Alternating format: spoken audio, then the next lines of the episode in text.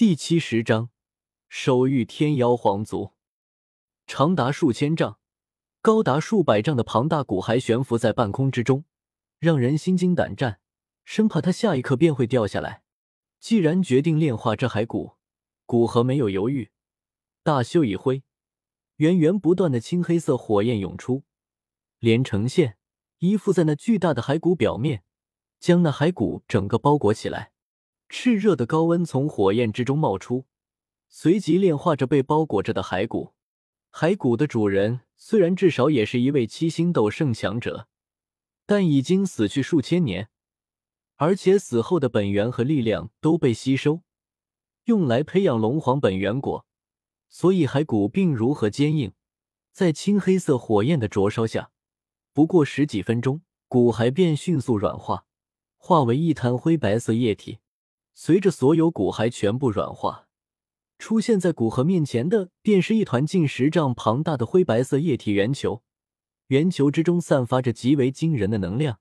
不过，这些能量杂质极多，或是骨骸本身的杂质，或是斗圣强者骨骸本能吸聚外界能量所遗留下来的杂质。古河用青黑色火焰将这团巨大的液体圆球层层包裹，随即猛然加大一火的稳固。吃吃吃！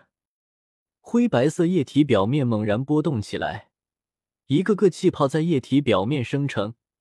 随着气泡破裂，一丝灰白色气体也从液体之中冒出，随即被包裹在外的青黑色火焰灼烧的一片虚无。随着一火猛烈的煅烧，灰白色液体圆球体积开始急剧减少，仅仅一个小时，便只剩人头大小。此时的液体圆球已经变得乳白，散发着隐隐清香。此时的乳白液体已经可以称之为骨骸精华，哪怕古河在黑角域得到的古黄血晶比之这个骨骸精华都要逊色几分。毕竟两者主人不在一个层次，一个不过是即将突破斗尊的天妖皇族精血，一个却是高阶斗圣的骨骸精华。到了这一步。古河从纳戒之中取出一个比较大的玉瓶，将骨骸精华全部装入玉瓶之中。这团骨骸精华，无论是炼药还是修炼，对于斗尊这个层次的人来说，都有极大的好处。哪怕半圣甚至初级斗圣，若是再提炼一段时间，说不定都能对他们的修炼带来不少帮助。其价值几乎堪比一枚品质较差的九品宝丹。就在古河将骨骸精华收起之时，紫妍也将陨落于此的太古虚龙骨骸化为龙印收了起来。见空间之中没有什么值得注意的地方，两人准备离开空间。不过，就在这时，这片空间突然泛起一阵剧烈的波动，随即众多气息涌入这处空间之中。为首的是一位极为美丽的女子。她身着七彩裙袍，整个人透着一股难以掩饰的尊贵气质，脸颊略显消瘦，但丝毫不影响其完美的五官。再配上那紫褐色的双眸，简直便犹如最完美的精灵一般。而在他身边，还有两位头戴虎皮帽的老者，一位身穿狼皮老者，一位白发男子和一位身着黑袍的老者。这五人身上散发的气息。都引起空间微微震动，显示出他们都是货真价实的斗尊强者。此时，女子正皱着眉头扫了一眼空间，在发现地面巨大的坑洞和祭坛之上枯萎的果树，将目光看向古河与紫妍两人，将你们在这空间里得到的东西交还回来，我让你们不死；否则，你们就不要离开这处空间了，直接埋骨于此吧。为首的女子语气冷漠的说道，话语之间满是高高在上，似乎两人的生命不值一提一般。不过，这也是两人隐藏了自身的修为，表现在外的不过是初入斗尊，让女子心里的傲慢有了滋长的空间。若她知道自己在与谁说话，而她说这话又将带来什么后果，恐怕她绝对不会这般说。古河听到女子的话后。手掌对着他所在之处遥遥一握，砰！女子身边的五位斗尊强者身体突然毫无征兆的爆裂开来，溢散而出的血液溅射到四周，其中甚至有部分溅射到女子脸上。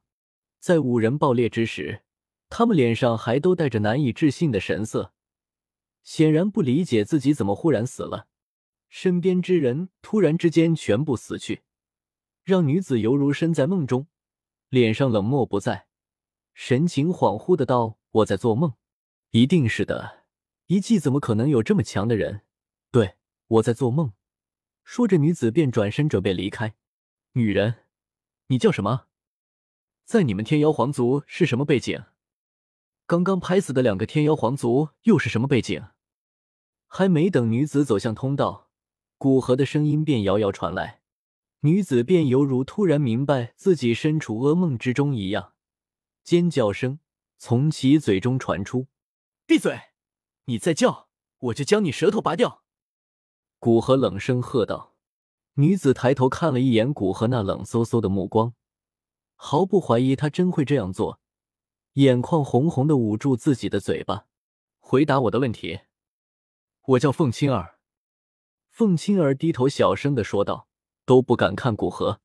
父亲是天妖皇族的长老，母亲是族中掌管部分药材的执事，另外两个人，一人是族中长老，一人是族中精英成员，其父母都是长老。这么说，只是得罪几个斗尊强者了。古河摸着下巴，笑着说道，接着转头看向紫妍：“紫妍，他交给你处理。毕竟是紫妍的敌人，若他全部处理了，也说不过去，总要留几个给紫妍。”紫妍走到凤青儿身边，在他一脸恐惧的目光中，一掌将其拍死，小脸扬起笑意道：“天妖皇族都该死。”古河右手一挥。将三位天妖皇族的飘散的血液收拢在一起，用异火炼化，最终得到十三滴精血。古河将其装入玉瓶之中，不知道一直用吞噬之炎炼化这些远古血脉，自己体内的血脉会不会在九星斗圣前提前变异？古河心里想到，以后倒是可以多留意一些远古血脉的精血。在收拾了不知天高地厚的天妖皇族人。古河与紫妍便离开这处空间，往外界飞去。到了外界，古河直接往遗迹中央飞去。对于造化圣者的大天造化掌，他挺有兴趣的。若是有机会得到，他不介意多学一种天阶斗技。